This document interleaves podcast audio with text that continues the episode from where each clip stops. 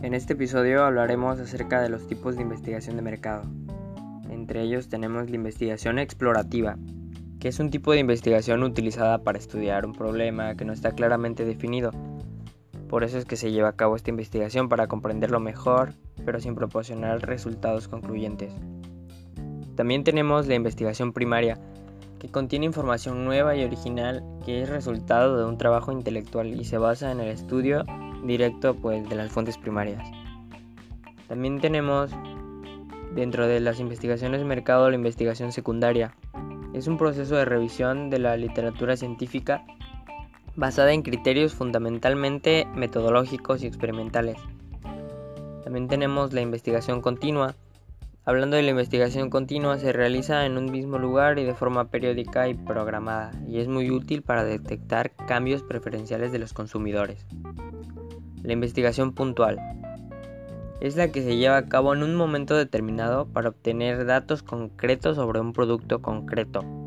Es completamente completo acerca de la investigación continua y debe aplicarse en un grupo amplio de individuos donde la información se la investigación que se obtenga pueda ser medible y controlada.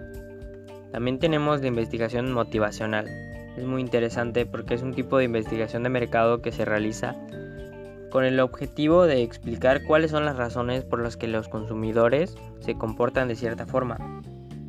Esta metodología intenta descubrir y comprender lo que los consumidores no entienden de sí mismos. Dentro de todas estas tenemos igual la investigación experimental, que es cualquier investigación realizada con un enfoque científico donde un conjunto de variables se obtiene y se mantiene inconstante, mientras que el otro conjunto de variables se mide como sujeto de experimento. Eh, hablando de esto, el ejemplo más simple que podemos encontrar es una prueba de laboratorio.